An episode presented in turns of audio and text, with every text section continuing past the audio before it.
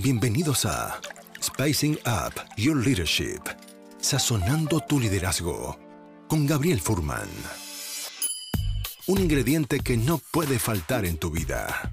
Una instancia de aprendizaje, autoconocimiento y reflexión para transformar tu liderazgo empresarial, tu propia maestría personal, tu autoconfianza y tu forma de comunicar. En este espacio aprenderemos herramientas de innovación personal que puedes llevar a la práctica de forma inmediata en tu vida profesional y personal. Te invitamos a este delicioso y aromático viaje de inspiración para la acción, donde podrás saborear hoy lo que lograrás ser mañana. Los ingredientes ya los tienes. Ahora llegó el momento de descubrirlos y pasar a la acción. La mesa está servida. Sean bienvenidos. Muy bienvenidos, queridos amigas y amigos, a un nuevo episodio de Sazonando tu liderazgo. ¿Te ha pasado que a veces escribes como líder o jefe de un equipo o un empresario, escribes un email y nadie te contesta?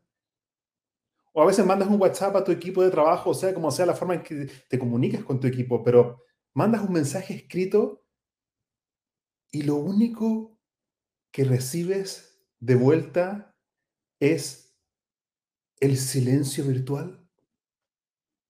Bueno, en este episodio justamente vamos a hablar justamente de cómo trabajar la escritura persuasiva, cómo escribir con poder, autenticidad para comunicar tu mensaje e impactar de forma efectiva en tu lugar de trabajo. Y para eso tenemos a Fernando Girasol, eh, directamente desde Argentina, que lo viendo siguiendo ya hace un tiempo y he aprendido mucho acerca de sus artículos, pero esta va a ser mi primera conversación así como face to face a nivel virtual para poder conocer un poquito más de Fernando y conocer su experiencia acerca de la escritura persuasiva. Les doy la bienvenida a todos y les recuerdo que mi libro, Créete el cuento, ya está disponible en mi sitio web, gabrielfurman.cl, y los invito a suscribirse a mi canal de YouTube y a mi podcast Sazonando tu Liderazgo para acceder de forma gratuita a los más de ya 105, 110 quizás por ahí aproximadamente episodios con herramientas de liderazgo pragmático. Fernando, te quiero dar la bienvenida a un nuevo episodio de Sazonando tu Liderazgo. Muchas gracias, Gabriel, por la invitación. Es un placer eh, que tengamos la oportunidad de conversar eh, y vamos a ver si le podemos poner entonces un poco de especias al, liderazgo de, quienes estén escuchando este, este podcast. Gracias, gracias por estar aquí, por aceptar mi invitación, por la buena onda. Sí, quizás esa parte tú no, tú no sabías. Yo de alguna forma vengo siguiendo tu trabajo eh, acerca, por ahí a través de press coaching, ¿cierto? Y artículos en, tu página web. Y siempre he estado muy enamorado del tema de la comunicación en general, de la comunicación para generar transformación. Y creo que el tema de la escritura persuasiva, o sea, comunicar a través de la escritura es algo que soy completamente ignorante y no se ha conversado en este programa anteriormente. Así que estoy muy entusiasmado de poder escuchar tu experiencia desde esa, desde ese camino. ¿Cómo, ¿Cómo llega a tu vida, primero, el tema de la escritura persuasiva?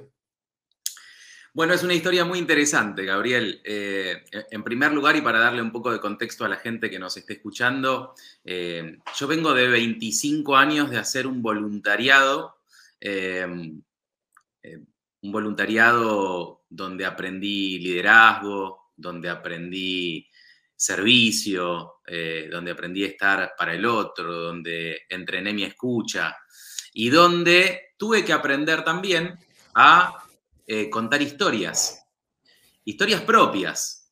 Eh, me paraba ante las personas que asistían a los retiros, era un liderazgo en una comunidad donde justamente el principal carisma era tener, organizar retiros eh, algunos eran retiros de hombres y otros eran retiros mixtos, pero eh, en todos se repetía esta dinámica de, eh, dentro de lo que era el liderazgo y la organización, pararme a contarles mi historia respecto a, algo en particular, a un grupo de personas. Y ese fue verdaderamente un entrenamiento que al día de hoy doy gracias a la vida por haber transitado, por haber dicho que sí a ese primer retiro al que me invitaron alguna vez, que transformó mi vida. Entonces ahí se empezó a forjar el comunicador, de alguna manera. Ahí eh, descubrí cuál era eh, uno de mis principales talentos y descubrí que fluía en esto de estar facilitando espacios de reflexión, eh, compartiendo con personas, facilitando no desde dar consejos, sino desde escuchar con, amor y, a lo sumo hacer alguna pregunta. Bueno, todo eso para hacer resumida la historia y, la creación de contexto me llevó a conectar con el coaching ontológico específicamente.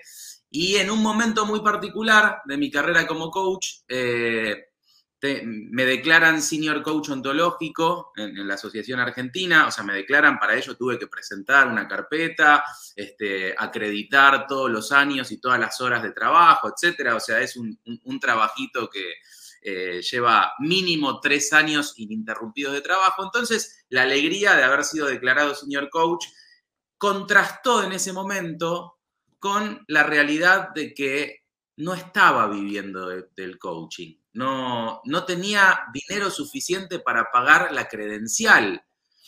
Y eso me hizo mucho ruido. Y como eh, permanentemente intento vivir en congruencia eh, y, digo que para mí la ontología del lenguaje es una filosofía de vida, además de una excelente herramienta eh, que tengo como profesional, lo que hice fue pedir coaching. Pedí coaching y allí tomé conciencia, fue una de esas tantas sesiones bisagras. Eh, ahí tomé conciencia de que lo que me estaba pasando, eh, acá tenemos un dicho popular que dice, en casa de herrero, cuchillo de palo. Bueno, sí, sí, sí, lo conozco, sí. El comunicador no estaba comunicando de manera clara qué oferta era para el mundo. Me di cuenta en esa sesión que yo estaba confundiendo a mi audiencia. Algunos veían al, locutor haciendo radio, otros veían al periodista haciendo entrevistas, otros veían al coach eh, trabajando con un equipo de fútbol, después veían al coach trabajando con divorciados, después me veían llevando adelante un medio de comunicación vinculado al coaching y haciendo un montón de, entrevistas a referentes, pero no tenían muy claro eh, para qué les podía ser útil. Entonces, al tomar conciencia de eso, eh, ahí hice un giro de 180 grados en, mi vida profesional. Ahí nació el taller de escritura persuasiva para coaches y emprendedores. Eh, a partir de ahí publiqué mi primer libro en Amazon, que se eh, posicionó número uno en descargas durante el periodo de promoción. Y luego de empezar a, a profundizar justamente en la escritura persuasiva, que voy a ser muy honesto, de arranque, de entrada, fue un nombre marketinero, si se quiere. Fue el famoso título gancho, que enseñamos justamente en, los talleres de escritura persuasiva. Pero después me sentí como en la necesidad de profundizar y conocer mucho más sobre lo que era la escritura persuasiva y me encontré con un mundo fascinante. Me encontré, por ejemplo, con Robert Cialdini, el, llamado padre de la persuasión. Eh, y bueno, Así es como llego a, la escritura persuasiva, Gabriel. Gracias por compartir eh, esa historia brevemente, que seguro está llena de, miles de detalles más. Gracias eh, por, conectar también desde contando tu historia, que creo que también es una herramienta tan potente que tenemos como, como seres humanos, incluso trabajando en organizaciones, o sobre todo trabajando en organizaciones, el poder de las historias creo que nos conecta de una forma más humana, auténtica y, y profunda. Así que gracias por compartir con eso. por compartir eso. ¿Sí? ¿Querías decir algo? Em, compartirte, ya que hablabas, sí, de las organizaciones, eh, fíjate cómo fui llevando todo esto a, las distintas organizaciones con las que me fui conectando, que una, de las primeras empresas con las que trabajé haciendo coaching de equipos, eh, tuvimos un, un, hermosísimo proceso que duró tres años, que se interrumpió por la pandemia y que después en, pandemia mismo retomamos de manera virtual lo que durante tres años era un compartir semanal con, el equipo. Eh, y siempre les transmití esto de la importancia de contar nuestras historias. Y tal es así que, como habrá sido que hoy este, parte de esa empresa eh, estudia coaching, parte de esa empresa forma parte de mi comunidad profesional y hoy eh, esa empresa tiene un espacio en, en Press Coaching que vos mencionabas. Ellos son NP eh, que publica todas las semanas notas sobre coaching deportivo. así que feliz de, haber sabido transmitir la importancia de contar historias y de verlo reflejado hoy en el quehacer cotidiano y seguir vinculado con esa gente que dijo, me hace sentido lo que traes, gracias por, acompañarnos a ir por más. Si vamos justamente en esa línea, como de seguir pensando en que nos está escuchando un, gerente, un empresario, un líder que tiene gente a cargo dentro de una organización, quería partir primero hablando como, como del pain, del dolor, es decir, ¿cuál, ¿cuál, es el problema? ¿Cuál es el dolor que podría llegar a sentir o, sufrir, por así decirlo y dramatizándolo, alguien que lidera gente y es inefectivo al momento de escribir? Qué buena pregunta, Gabriel. Vos abrías el espacio reflexionando sobre esas ocasiones que estoy seguro que muchos de los que nos estén escuchando han transitado, que es enviar un correo y que nadie te lo responda, enviar un mensaje y ese silencio virtual, eh, creo que eh, todos hemos transitado por, por una situación similar. Definitivamente, uno de los problemas a los que se enfrentan los líderes en todas las organizaciones y en todas las empresas, familiares, no familiares, multinacionales, eh, es el problema de la comunicación, ¿sí? Sin lugar a dudas. Aprender a comunicar, digo, comunicar para mí es un arte, es verdaderamente un arte. Uno no es que, ah, bueno, hago un, máster en comunicación y ya soy un buen comunicador. La verdad es que si, si no lo llevas, como yo te mencionaba antes, eh, la ontología del lenguaje para mí es filosofía de vida. Bueno, para mí la comunicación es algo que se entrena todos los días de la vida. O sea, que después tengamos herramientas poderosas como la escritura persuasiva para conseguir objetivos puntuales, para afinar este, el lápiz a la hora de, escribir ese mensaje? Sí, por supuesto. Pero creer que eh, hago un, máster, un curso y ya está, eh, yo no soy partidario de eso. Eh, de hecho, el año pasado fundé una academia y en la propuesta inicial había sido una especialización en comunicación.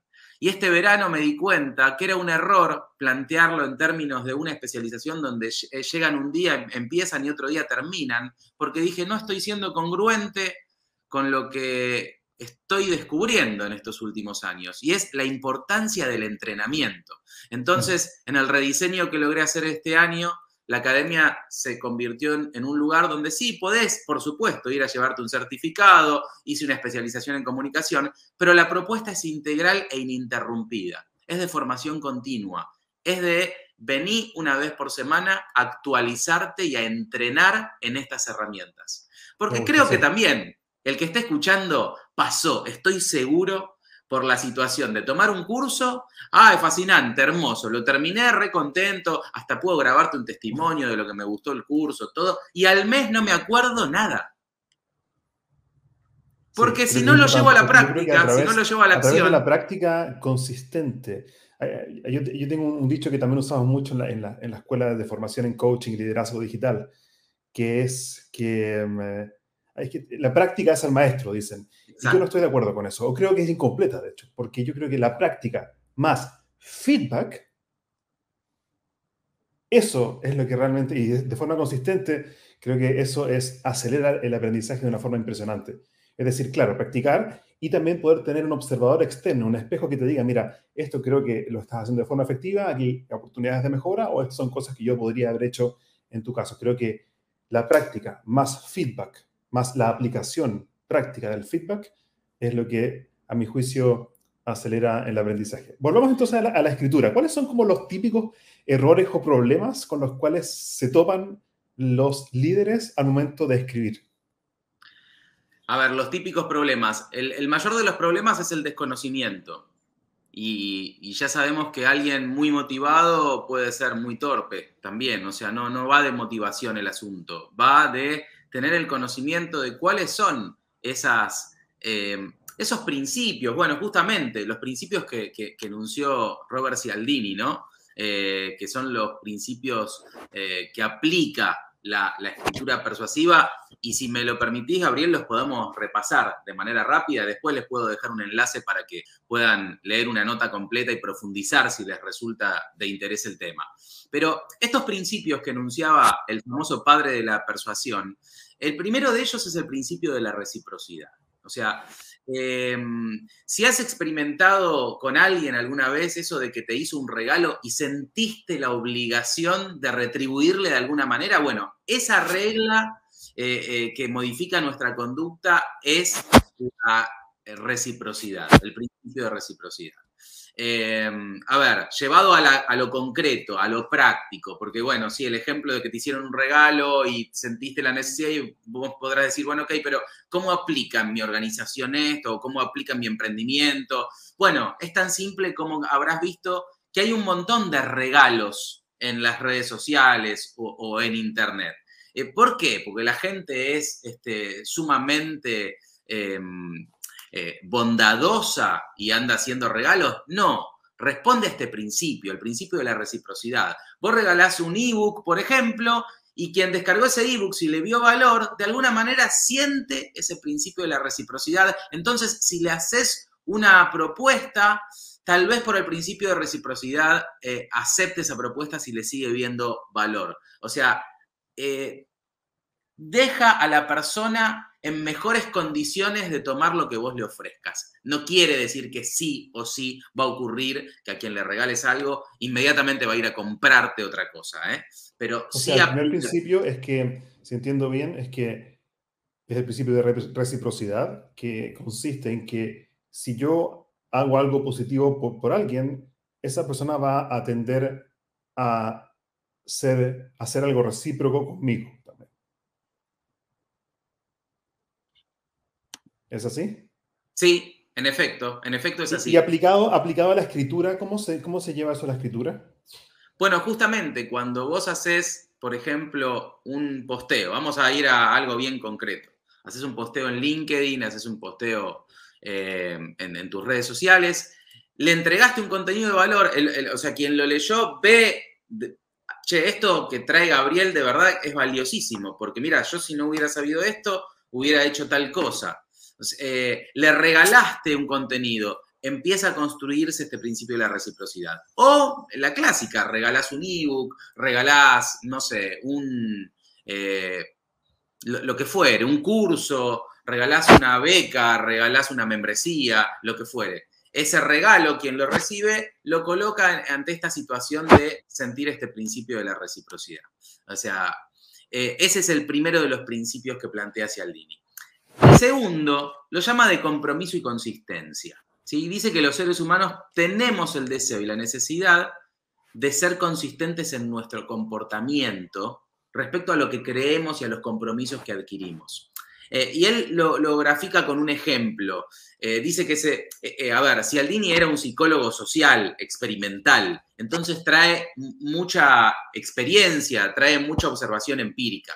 y, esta que le permitió enunciar este principio de compromiso y consistencia, trae un, ejemplo y dice que hicieron un experimento en una playa donde eh, habían colocado un, un, radiograbador y una toalla, ¿sí? Y se le pidió a un falso ladrón que pasara y muy descaradamente se lo llevara, ¿sí? Eh, entonces, el propósito era descubrir cuántas personas iban a ser capaces de detener al ladrón, ¿sí? Y solo 4 de 20 personas detuvieron al supuesto ladrón. Luego se hizo la segunda parte del experimento, un pequeño cambio, ¿sí? Y los resultados cambiaron dramáticamente. O sea, en el segundo escenario, antes del robo, la persona dueña del radiograbador lo que hizo fue pedirle a, personas que estaban alrededor si podían vigilar sus cosas mientras él se daba un baño. ¿sí? Entonces, en este caso, bajo el principio que dice Cialdini de compromiso y consistencia, las personas adoptaron una posición activa de vigilancia y el resultado fue que 19 de 20 intentaron activamente frenar el robo. Ah. Eh, Por supuesto que tienen que estar precedidos de una acción inicial, de respuesta o de promesa, ¿no? Y esto es lo que incrementa el, poder y mucho más si este acuerdo se da por escrito. Eh, a ver, ¿cómo sería esto llevado una vez más a lo concreto de estos días en nuestras redes sociales, por ejemplo? Bueno, habrás visto que muchas veces eh, en uno de los posteos se te invita a participar de una pregunta. O sencillamente está publicada una pregunta, ¿no? Y esta pregunta ofrece dos opciones. Bueno, si Aldini dice, vos ofrece, este, por ejemplo, la pregunta de, ¿de qué te gustaría que fuera el próximo artículo que voy a escribir? Y ofrece dos opciones.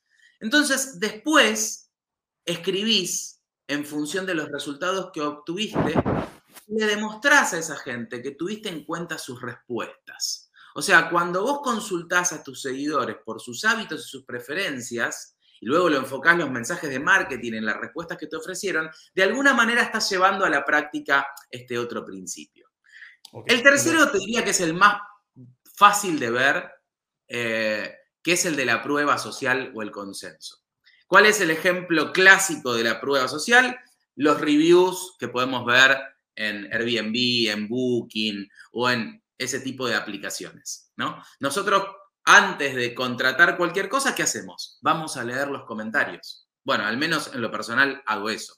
Miro los reviews, veo a ver qué dice la gente, qué comentarios dejó. Y a veces, algunos comentarios me llevan a tomar la decisión de, che, no, mira, mira todo lo que dice este. No, no. Prueba social. Definitivamente, eh, el consejo, una vez más, llevado a la práctica para el oyente que eh, dice, bueno, ¿cómo puedo aplicar este, este, principio? Bueno, es muy simple. Si vas a dar un taller, si vas a dar un curso, cualquier cosa que vayas a ofrecerle a un público, pedile a ese público y en lo posible, si es un taller, inmediatamente que terminó el taller, grabar sus testimonios. ¿Por qué? Porque es prueba social. Esos testimonios van a ser tu mejor vendedor. O sea, escritura persuasiva eh, en bruto, sin tener que tocarla. Es el testimonio de la persona que te va a conseguir la venta a vos. ¿Por qué? Porque va a construir confianza por este principio.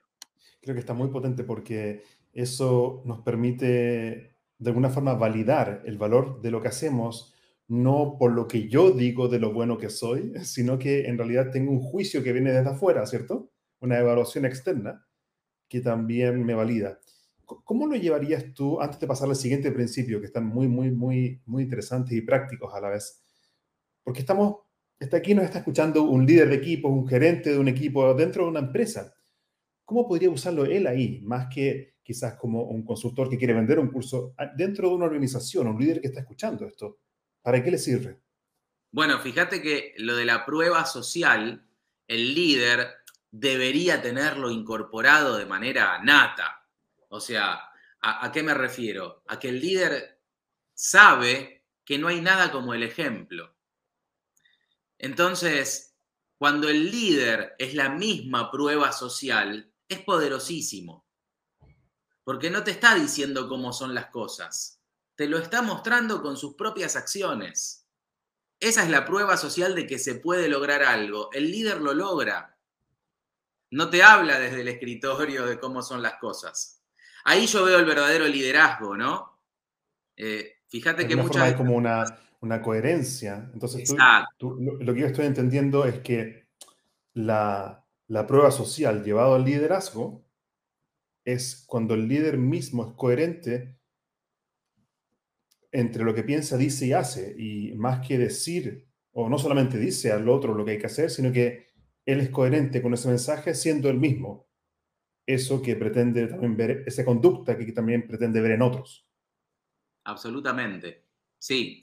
Y por otro lado, vos me podrás decir, bueno, y un líder de una organización, ¿cómo puede utilizar este principio, además de ser coherente y, ser el primero? Bueno, es, es tan simple como justamente buscar los testimonios de otros líderes de su equipo entregar esa prueba social y mostrarle al resto de miren cómo es posible. Escuchen estos testimonios. A ver, esta dinámica, este principio es muy fácil de ver en las empresas de multinivel. eh, ¿qué hace la empresa multinivel? Un líder de alto rango suele llamar al escenario a líderes que han conseguido logros para reconocerlos y que al mismo tiempo ellos sean testimonio para el resto de los mortales que están ahí eh, observando si se puede o no se puede. Prueba social. Buenísimo. ¿Cuál, es el siguiente principio? El siguiente principio es el de la empatía. ¿sí? ¿Este es el número cuatro? Sí, el número cuatro.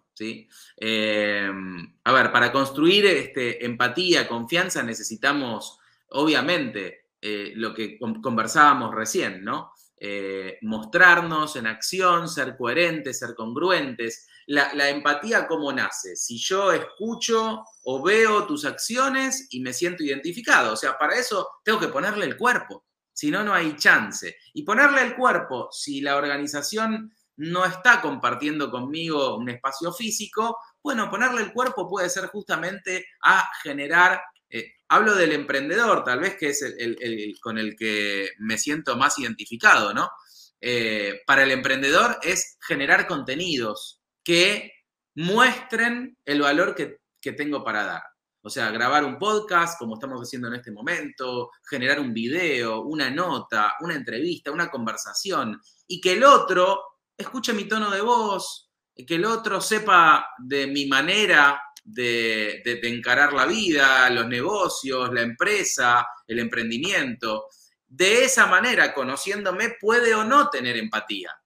Ahora, si hay silencio este, y, no comunico, no hay chance de generarla. Claro.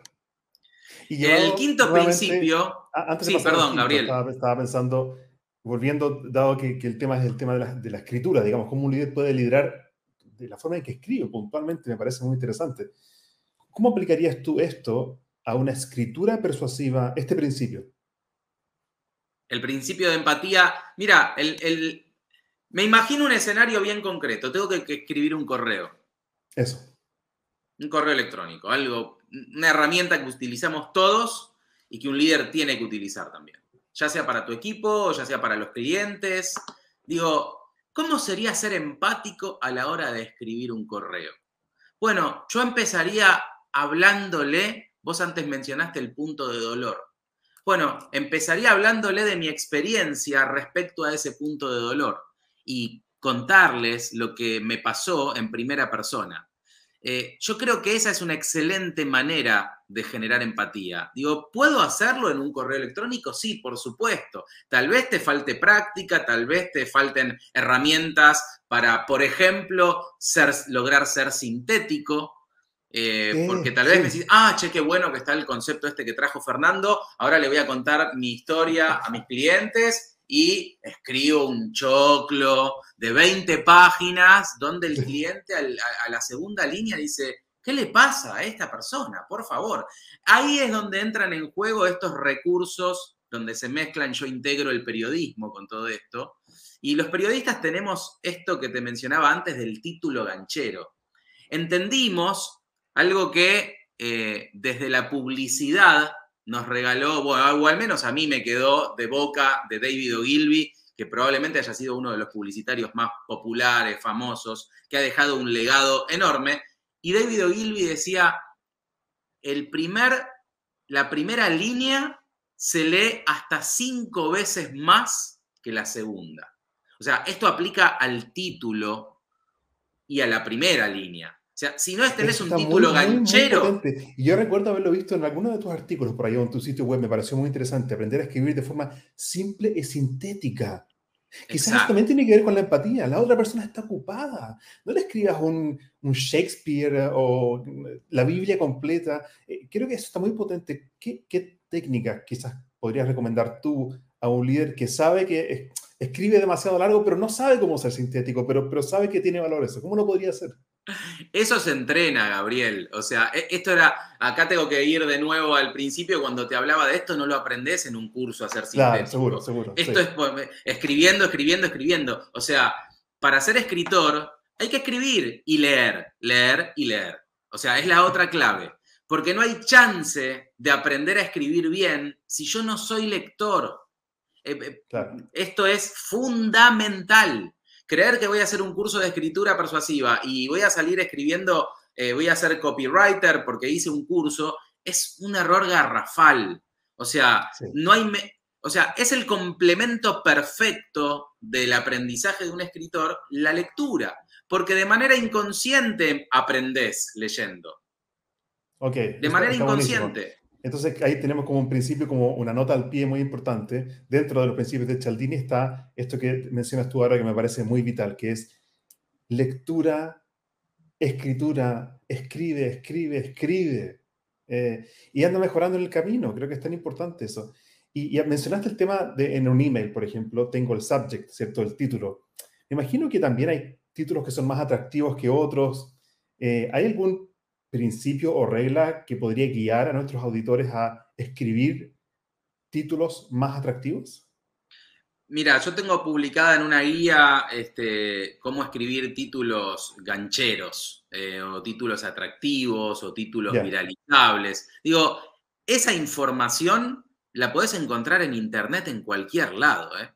Te, lo garantizo. O sea, pones en Google cómo escribir títulos y te van a aparecer un montón de artículos, probablemente te aparezca alguno mío también, de cómo escribir títulos con gancho, pero insisto en este concepto, la maestría se logra con la práctica y como bien dijiste antes, que me encantó tu concepto, no es solamente la práctica.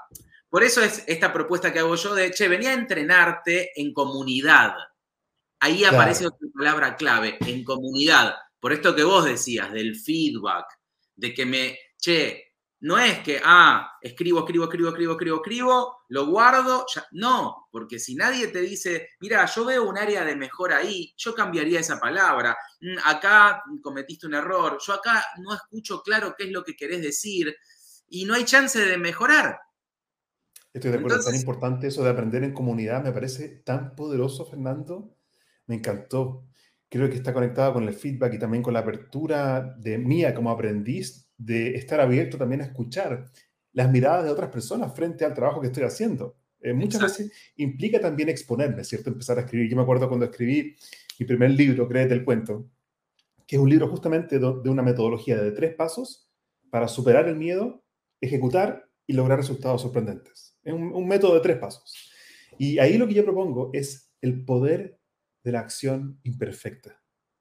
Claro. Porque si estoy pensando qué van a decir los otros y tiene que ser perfecto y qué pasa si no sale bien, etcétera, creo que lo que a mí me sirvió muchísimo es escribir en comunidad y también estar abierto, lo cual no es fácil, a escuchar las miradas de otros acerca de los resultados que estoy obteniendo pero las experiencias de quienes transitan este, justamente programas, eh, bueno, en lo, personal lidero varios espacios, no, solo eh, la comunidad Press Coaching o la, comunidad que viene a entrenarse a la Academia de Prensa y Comunicación, sino que tengo otros programas que lidero de escritura colectiva, ya publiqué eh, un libro que fue Travesía 1 con personas de distintas partes del mundo, estamos próximos a publicar Travesía 2 eh, que es Historias de Mujeres Resilientes, algo que fue también una sorpresa, un regalo. Fueron todas mujeres y todas traían historias de resiliencia.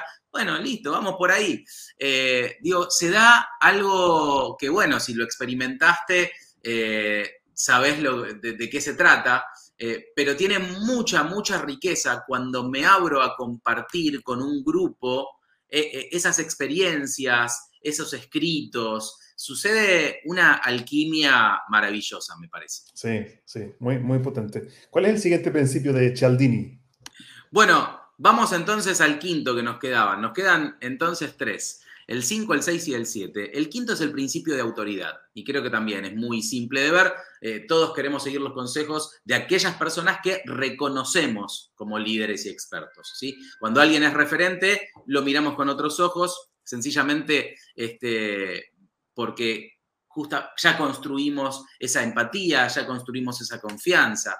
Entonces, eh, puede ser que alguien aquí me diga, bueno, eh, ok, sí, yo lo veo desde mi lado, de que yo eh, tomo cursos de quienes considero referentes o sigo referentes, pero ¿cómo logro ponerme en ese lugar de autoridad para que me empiecen a, leer a mí, para que me empiecen a ver a mí? Bueno, tiene mucho que ver con tu disposición a abrir conversaciones, porque construir vínculos con referentes es algo que hoy es mucho más sencillo de lo que era antes. ¿sí? Entonces, el hecho de que, eh, a ver, esto mismo que estamos haciendo con Gabriel, teniendo una conversación en un, en un podcast, haciendo un vivo en Instagram, un vivo en YouTube en cualquiera de sus redes sociales, una entrevista, bueno, eso que, que, empieces a mostrarte teniendo esas conversaciones empieza de alguna manera a posicionarte como autoridad. Porque si los referentes conversan contigo, por carácter transitivo quiere decir que algo interesante deben querer escuchar de tu parte. Mm.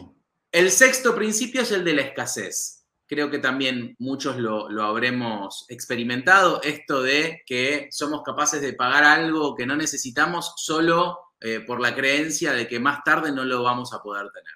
¿sí? Acá Como cuando dicen, ¿no? Quedan, quedan pocos, quedan pocos. Los famosos cupos limitados, quedan tres días. Se puso muy de moda en, en, Internet utilizar ese recurso del contador hacia atrás. Entonces, e, este es el tiempo que le queda a la oferta. Eh, ese principio de escasez está comprobado que funciona. Digo, yo mismo, sabiendo que es un recurso marketinero, publicitario, alguna vez he dicho, che, mm, quedan tres horas, lo voy a comprar, ¿sí? Eh, por el miedo, ay, se acaba la oferta y, bueno, en realidad es un recurso este, publicitario y es uno de los principios que vio este, Cialdini que funcionaban, ¿no? En esto de ser persuasivo. Si llegamos eh, al, mundo organizacional y específicamente de la, de la escritura, ¿cómo visualizas que podría un líder aplicar este principio de la escasez dentro de esa comunicación escrita? Em, a ver, en la comunicación escrita que tiene que dirigir hacia, eh, hacia su equipo, eh, es, esto lo, identifico en aquellas notas que también ponen fechas límites para alcanzar ciertos objetivos. Mm. Eh, cuando se trabaja por objetivos con las organizaciones, eh, por lo general, tienen un deadline. No estamos hablando de, bueno, eh, vas a tener que conseguir, por ejemplo, ¿no? Eh, tomo un caso cualquiera, X volumen de ventas y cuando lo logres, ¿no? Tranquilo. No, no es así. Por lo general, el líder tiene que poner un deadline. Y ese deadline a veces va acompañado de algún estímulo, de, bueno, eh, voy a poner a disposición de los que lleguen a este objetivo para tal fecha tres este, becas, premios, etcétera. O sea, pero tiene que ver con esto de me apuro para llegar, que no, no me quiero quedar sin eso. ¿Sí? Está muy interesante porque yo creo que conecta como con el tema de la escasez del tiempo, ¿cierto? Como es una meta que tiene un plazo definido y no podemos pasarnos de ese momento en el tiempo. Y eso también hace que, que, sea más escaso el, la el tiempo de dedicación de trabajo y creo que está, está bueno. También podría ser, me lo imagino yo, y, y corrígeme si me equivoco, quizás como de escasez en el sentido de que, digamos, poner un poquito como la competencia, quizás una competencia sana dentro de un equipo donde en realidad hay un, un puesto para ser reconocido, pero es escaso, porque solamente pueden entrar una o dos personas. Creo que si la competencia es sana y se hace dentro de un contexto donde la comunicación es sana y auténtica, también puede generar también eh, movimiento. Sí, claro que sí, por supuesto. Bueno, y el último principio, en realidad, Cialdini eh, enunció seis y en el último libro escrito en, en, 2016, que se llama Persuasión, jugando con las palabras, con la palabra persuasión, persuasión, eh, en, este, en este último libro es que Cialdini trae el séptimo principio, que él lo llama unidad, y donde habla del sentimiento de pertenencia, ¿no? Algo que también es muy fácil de comprobar, eh, que cuando nos sentimos parte, cuando nos sentimos involucrados, tendemos más, obviamente, a pasar a la acción, eh, convertir el, el, famoso nosotros, el famoso somos y seguilo de, tu profesión, ¿sí? Somos tiburones. el, somos nos involucra eh, y nos pone en un lugar de pertenencia al que Cialdini, insisto, él lo llama unidad pero refiere a esto como el séptimo principio de la persuasión. Bueno, y, me anticipo a lo que sería tu pregunta. ¿Cómo es un líder? Lo, bueno, justamente, el líder creo que uno de los tantos desafíos que tiene es integrar a su equipo y hacerlo sentir parte. Esa pertenencia, esa unidad a la que refiere Cialdini es, eh, eh, va de eso. Y concretamente, si tiene que dirigir un correo electrónico, eh, que, es, que el contenido de lo que vaya en ese correo haga que la persona que lo reciba se sienta parte. Mm. Eso va a tener un efecto mucho más poderoso y persuasivo que un simple correo electrónico escrito hacia las corridas. Y se me ocurre también que, que los líderes que están escuchando esto, si tienen un contexto emocional que lo permita, pueden justamente abrir la pregunta al equipo y hacer la siguiente pregunta. ¿Qué nos une? ¿Qué nos une? Son tres palabras.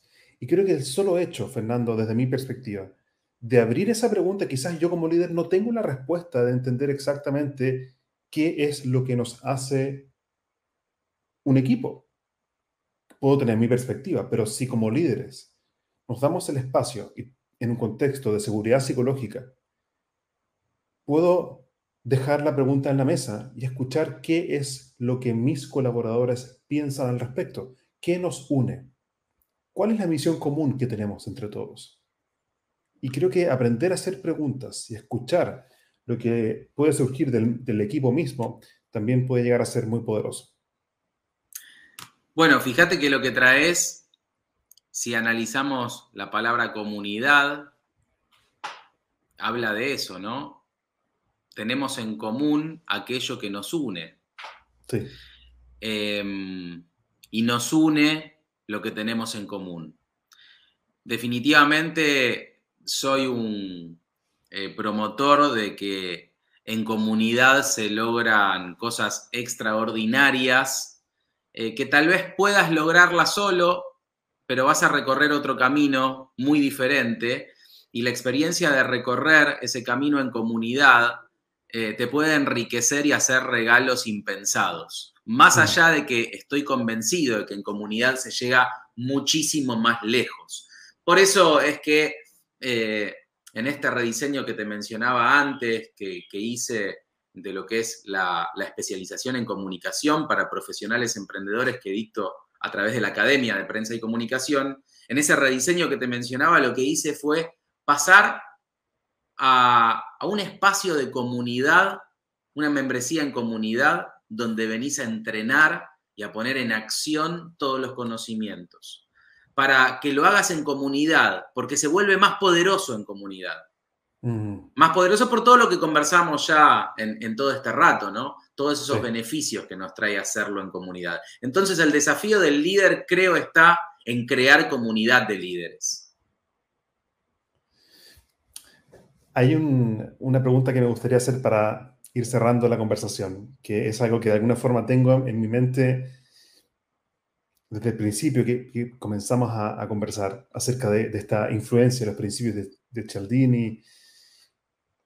Y es una pregunta que de alguna forma yo también la he recibido de alumnos, gente que se ha formado también en nuestros programas de comunicación liderazgo, que es, a ver, ok, creo que hay técnicas muy poderosas para realmente influir en otros.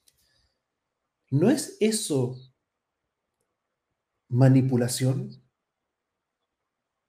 ¿Cuál es tu reacción frente a eso, Fernando? Bueno, la pregunta más recurrente que recibo justamente es cuál es la diferencia entre persuasión y manipulación. Una pregunta recurrente. Eh, también la información la podemos encontrar en internet, googleamos diferencia y vamos a encontrar la respuesta, pero vamos a ofrecérsela a quienes nos están escuchando aquí. Y a mí me gusta traer imágenes eh, como metáforas eh, y digo que la escritura eh, puede ser como un bisturí. Vos el bisturí lo puedes usar para salvar una vida o también lo puedes usar para matar. La diferencia va a estar en el uso que le des.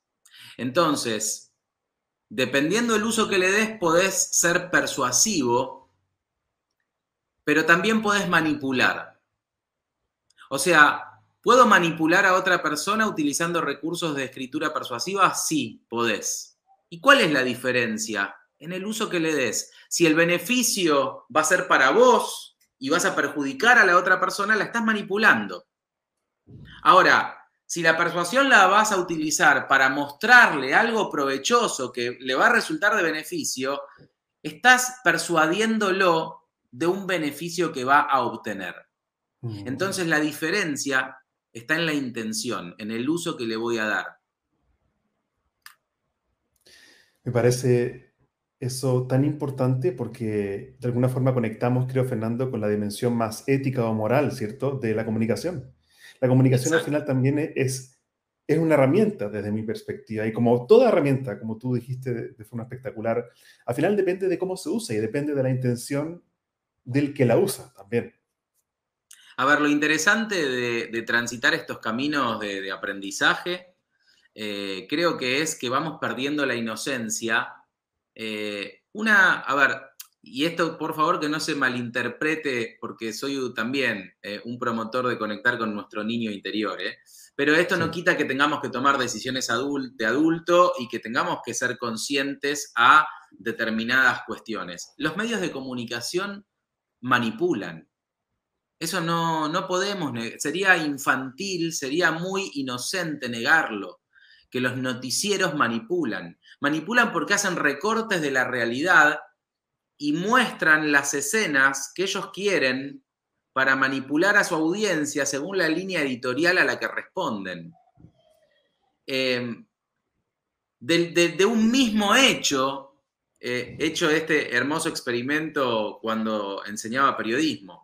De un mismo hecho, dos periódicos mostrando dos enfoques completamente diferentes. La misma noticia contada de dos modos completamente distintos. Uno tenía eh, una interpretación y el otro otra diametralmente opuesta del mismo hecho.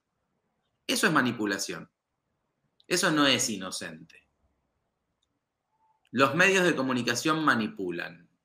Eh, entonces, si somos conscientes de esto, estamos mejor preparados eh, para hacer la deconstrucción de todo eso que nos llega como noticias y, saber separar ¿sí? hechos de interpretaciones, ¿sí? esto es una opinión, no, esto, esto es un dato duro, eh, saber distinguir nos va a permitir estar mejor preparados para tomar decisiones. Me llevo esa tremenda, esa tremenda reflexión. Quería, antes de, eh, de cerrar esta conversación, quería preguntarte, la gente que nos está escuchando, si quiere conectar contigo, saber más de tus cursos, de tus notas y artículos, ¿cómo puede llegar a ti? Bueno, si quieren, como les decía antes, eh, leer la nota completa sobre los siete principios de la persuasión o muchas otras notas que tienen que ver con escritura persuasiva, que tienen que ver con escritura en general, con comunicación, en mi página personal van a encontrar este, mi blog lleno de, notas eh, y otros recursos que hay en mi página, que es fernandogirasol.com. Es mi nombre, fernandogirasol.com. Ahí van a encontrar a mis dos libros. Eh, Palabras que impactan es justamente mi segundo libro, que también fue número uno en Amazon, eh, y en él lo que hice fue una gran recopilación de tres años de este taller de escritura persuasiva para coaches y emprendedores, más 20 años de periodismo, bueno, todo eso compilado en palabras que impactan, cómo comunicar tu emprendimiento en la era digital. Eh, pueden descargarse incluso el primer capítulo gratis. Bueno, hay un montón de recursos en mi página personal. En las redes sociales me encuentran como Fernando Girasol, en el Instagram, arroba coach girasol. Y, esto de coach girasol eh, se debe a, que em, también soy coach ontológico, como dije al principio, senior coach ontológico, y, como tal también fundador de Press Coaching, el sitio que mencionaste, em, que Ahí pueden recurrir todos aquellos que son, eh, ya sea coaches, estudiantes de coaching o, como digo yo, los curiosos del coaching, que son aquellos que, eh, que, están empezando a relacionarse y quieren saber más y quieren ver dónde pueden hacer un curso o aprender un poco más de todo eso. Bueno, eh, en, en, esos sitios entonces nos pueden encontrar en Press Coaching o en mi página personal y en mis redes personales. Fernando, yo te quería agradecer por tu tiempo y también por la generosidad que has tenido con nosotros para compartir eh, parte de tu experiencia profesional. Es un placer para mí. Eh, te doy gracias yo a vos por, por invitarme a conversar. Mi misión es la de expandir estos conocimientos. Eh, alguna vez le expliqué, bueno, explico cada rato en realidad en mi comunidad, que descubrí que tengo este talento de la comunicación, pero yo solo no puedo comunicar las muchas buenas noticias que tenemos. Entonces, me encanta poder acompañar a, quienes tienen buenas noticias para comunicar desde el área que sea, desde el coaching, desde el enneagrama, los registros acálicos, la psicología, la filosofía, desde la rama que te compete, creo que tenés buenas noticias para darle a un montón de personas que quieren y necesitan ese valor. Así que eh, mi misión es acompañarlos a que lo hagan de manera clara para que conecten con todas las personas que lo necesitan. Así que te agradezco el espacio, para mí es un placer. Gracias, Fernando. Seguimos en contacto y vamos a seguir aprendiendo juntos. Y también toda la gente que, que vio este live o que va a ver la, grabación, pueden también dejar sus comentarios y preguntas para Fernando acerca de escritura persuasiva. Los invito a, visitar el sitio web de Fernando, definitivamente revisar sus libros. Y también, después de haberse leído el libro de Fernando, que revisen también el libro de Cialdini, que también es extraordinario. Así que creo que también es una buena forma de, de aprender y profundizar acerca de los principios que conversamos hoy. Así es, Gabriel, te agradezco mucho eh, y les dejo una invitación más. Dentro de muy poquito voy a retomar el hábito eh, saludable de hacer los desayunos una vez por semana a través de mi cuenta de Instagram. Eh, Desayunando Coaching va por su tercera edición y allí lo que hago es compartir. leo libros haciendo uso del talento como locutor eh, leo para otros y leo para mí. Me encontré una muy buena excusa para tener mínimo una vez por semana eh, una hora de lectura y reflexión. Eh, lo mismo hice hace poquito, inauguré el espacio en mi comunidad de lectura y reflexión una vez por semana y voy buscando espacios que me permitan además, como digo siempre, cumplir varios objetivos con una sola acción porque no me gusta la otra frase de matar dos pájaros de un tiro, es muy agresiva. Así que cumplimos varios objetivos con, una sola acción. En los vivos leo, leo para mí, leo para otros, reflexionamos juntos y ganamos todos. Así que péguense una vuelta y, súmense que eh, son momentos muy fructíferos. Eh, gracias, una vez más, Gabriel. Gracias, Fernando, me despido. Hasta la próxima. Chau, chau. Chao, chao. Muchas gracias, queridos amigos y amigas, por eh, escuchar este nuevo episodio de Sazonando tu Liderazgo. los invito a suscribirse entonces a mi canal de YouTube, al podcast también, Sazonando tu Liderazgo. Está en Spotify, Apple Podcast. Y también los invito a, revisar mi libro, Créete el cuento, que está en mi sitio web también, gabrielfurman.cl. Hasta la próxima. Hasta aquí llegamos por hoy con otro capítulo de Spicing Up Your Leadership, sazonando tu liderazgo con Gabriel Furman. Encuentra más material sobre este y otros temas en nuestras redes sociales, en LinkedIn y Facebook como Gabriel Furman.